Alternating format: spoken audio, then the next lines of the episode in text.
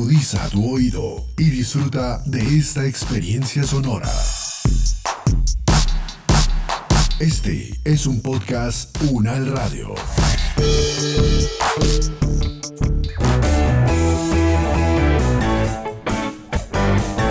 Salud Unal, contigo.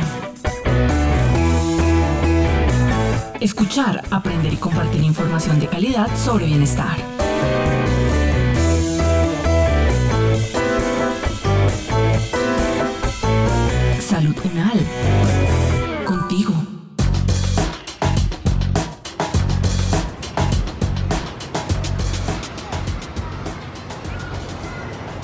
Amiga, ¿cómo has estado? ¿Cómo te ha ido con los niños en la casa? Bien, amiga, ahí en la lucha. Esos pelados son muy inquietos. Imagínate que ayer el pequeño de tres años se me rodó por las escaleras y se abrió la cabeza terrible. Le cogieron seis puntos. Ya van tres veces que se rueda y no sé qué hacer. Ay, no puede ser. Sí, amiga. No, y la semana pasada Juan Pablo metió los dedos en la toma y la corriente lo hizo llorar. Yo no puedo salir tranquila porque dejarlos en la casa solos me da miedo. Amiga, si quieres llamamos a mi prima Lorena Chaparro. Ella es enfermera y profesora de la Universidad Nacional de Colombia y se especializa en este tema.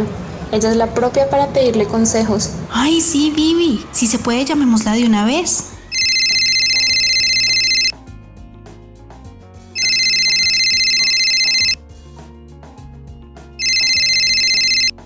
Hola prima, ¿cómo está? Imagínese que estoy aquí con mi amiga Andrea y me está contando que sus niños han tenido muchos accidentes en la casa. ¿Usted nos puede dar tips para evitar, por ejemplo, las caídas? Claro, prima, con mucho gusto.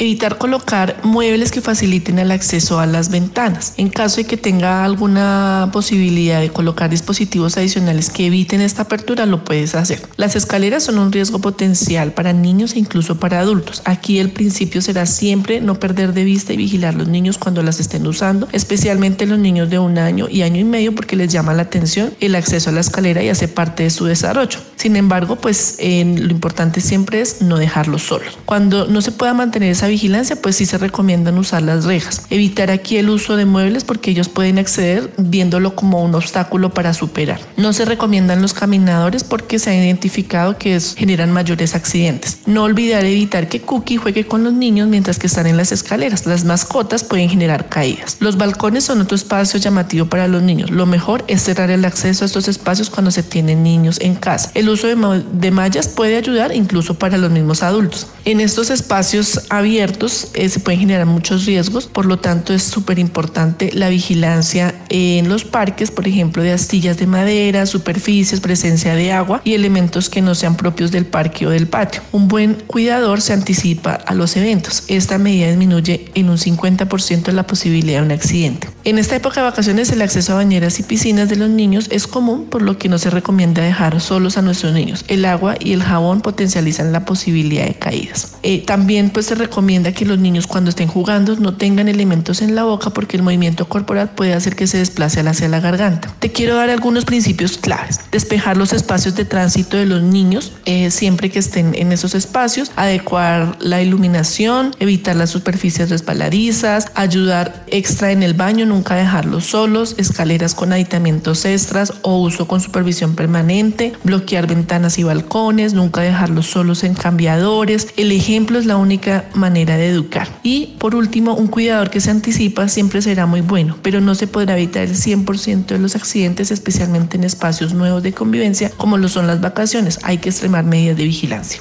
Ay, sí, a mí me pasa todo el tiempo con mi hijo menor. También me pasa que se la pasan subiéndose a los muebles o jugando en las escaleras. Incluso una vez Juan Pablo se me rodó de la cama en un minutico que me volteé. Cuando se tienen nuestros bebés en cama o en los cambiadores, lo ideal es que tengamos, los tengamos sujetados con algún tipo de correa o sujetador mientras que no tienen esa vigilancia. Sin embargo, no siempre se tiene acceso, por lo que al menos debe garantizar en cama dejarlo en la parte central. Sin embargo, desde muy pequeños ellos pueden rotarse hasta llegar a la orilla, por lo que la vigilancia permanente debe ser la mejor medida que se tome. Los cambiadores en casa también es poco común que tengan estos sujetadores, por lo que se recomienda tener todos los elementos necesarios a la mano para que se evite perder de vista al bebé. Lo primero será acomodar el espacio para que se tenga el pañal, los pañitos y la ropa extra. Y en caso de que se tenga que trasladar a otro espacio, lo mejor es cargar al bebé consigo, no dejarlo solo.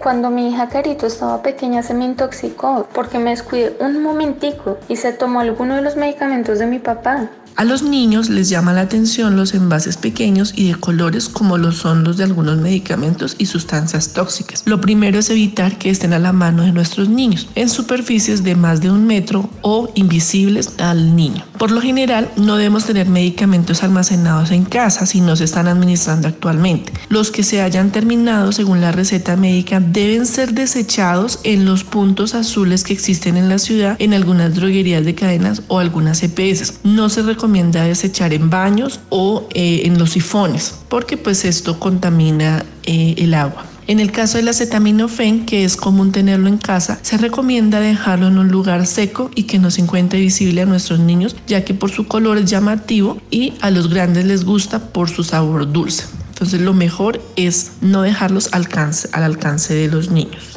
A mí siempre me ha preocupado que los niños se quemen con la estufa. No me gusta dejar que ellos se acerquen a la cocina. ¿Qué se debe tener en cuenta para evitar accidentes de los niños y niñas en la cocina? La cocina es un espacio donde se pueden presentar accidentes asociados a quemaduras o caídas por las superficies mojadas. Se estima que este es un espacio del 70% de los accidentes de niños. Aquí te recomendaría evitar caminar con líquidos calientes en la mano si llegas a tener a tu niño en la cocina limpiar de manera permanente el piso para evitar que se moje o tenga aceites que propicien las caídas, sean de adultos o incluso de los niños. Cuando tengas al bebé en brazos, evitar tomar bebidas calientes. Si tienen horno prendido, el bebé no debe estar en la cocina por ninguna razón porque pues ellos les llama la atención y pueden quemarse. Si se tienen botones de la estufa o del horno a la mano, para el niño asegurarse de limitar el acceso a las llaves o cerrarlas eh, o bajar los tacos cuando no se estén usando y evitar colocar cuchillos o líquidos para limpieza en cajones bajos de la cocina, lo mejor sería aquí bloquearlos en caso de que se tengan que ubicar en esta zona, pero siempre ponerlos en lugares altos donde ellos no tengan acceso. Prima, ¿cómo debería prepararse un hogar para la llegada de un bebé? La llegada de un bebé a nuestro hogar implica empezar a pensar de manera diferente y con amor en cada espacio. Los primeros días y meses el sueño va a ser la actividad principal del bebé, por lo que será el espacio principal para acomodar, sea el cuarto del bebé o el espacio de su cuna en el cuarto de los padres. Mantener la ropa limpia es súper importante en la llegada del bebé, además de tener a la mano los pañales para la edad del bebé. Se recomienda tenerlos de cada etapa para los cambios que se van dando. Es importante aquí organizar las cosas del bebé y compartirlo con papá y otros cuidadores que estén apoyando la labor para garantizar que todos conocen la forma en que se tiene organizado el hogar. Si tenemos otros niños en casa, con la llegada del bebé es importante vincular a nuestro niño dando las orientaciones básicas como el lavado de manos y si es necesario el uso del tapabocas. No dejar solo al niño con el bebé puede ayudar a mantener la confianza del hermanito y vigilar lo que sucede para explicar qué se puede hacer y qué no. El lugar del baño del bebé es importante acomodarlo, será de manera permanente o transitoria. Si se va a utilizar agua caliente, se debe tomar, tener precaución al trasladar el líquido de la cocina a la habitación. No necesitan cantidades grandes de agua. Se reserva una parte en una jarra plástica y no en ollas en caso de que se requiera. Evite dejar termos de agua caliente porque estos se pueden regar y generar accidentes en el cuarto. A medida que va creciendo el bebé, se deben ir ajustando las cosas en el hogar de acuerdo con su desarrollo, ya que van adquiriendo nuevas habilidades. En estos tiempos de pandemia es muy importante usar el tapabocas y hacer lavado de manos cuando se vaya a tener acceso a la madre o al bebé. Sería mejor evitar las visitas al hogar y dar prioridad a las conexiones por videoconferencia para compartir este lindo momento con la familia. Y en el caso de adolescentes, ¿qué cuidados o medidas de prevención se deben tomar para evitar accidentes? Los adolescentes pueden estar en el hogar o en espacios abiertos donde estarán expuestos a accidentes. Las prácticas deportivas pueden generar accidentes, por lo que se deberían usar las medidas de protección como los cascos, guantes y otros elementos protectores de articulaciones e incluso de la misma piel. Cuando nos preparamos para salir es importante educar y ejemplificar el uso del bloqueador solar. Esta medida preventiva debe ser de niño y de adulto que se inicia involucrándolos. Las piscinas son espacios de accidentalidad alta en adolescentes, por lo que será importante mantener la vigilancia permanente a pesar de que van creciendo. Cuando ellos van con nosotros en la calle, es muy importante evitar que se lleven balones o juguetes que se mm, puedan caer en la vía y que promueva que ellos se corran sin medir riesgos con los vehículos. El respeto por las normas de convivencia y la circulación en la calle es clave en la educación de nuestros adolescentes,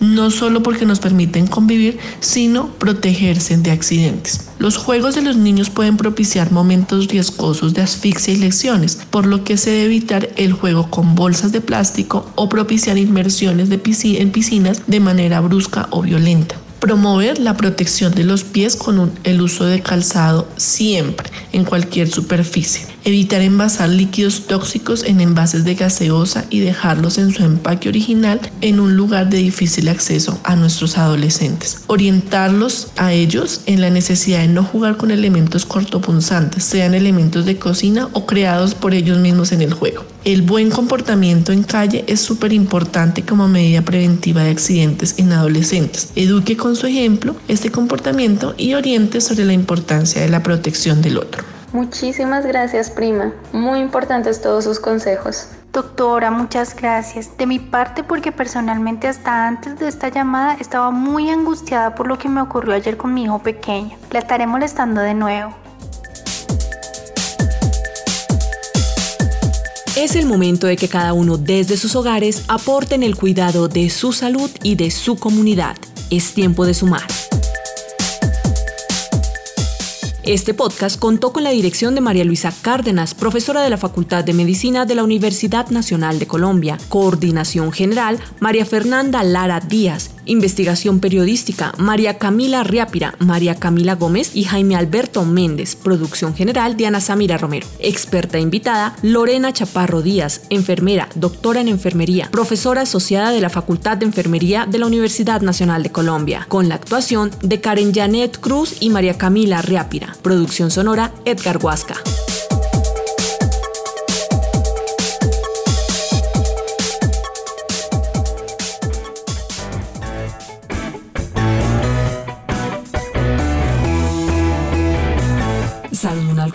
Es una producción de la Facultad de Medicina de la Universidad Nacional de Colombia en alianza con UN Radio. Salud Unal.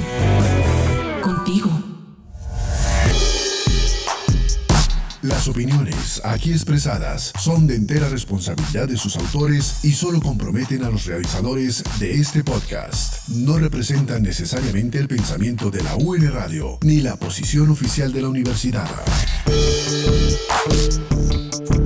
Este y otros podcasts en nuestro sitio web podcastunradio.unal.edu.co. Universidad Nacional de Colombia, proyecto cultural, científico y colectivo de nación.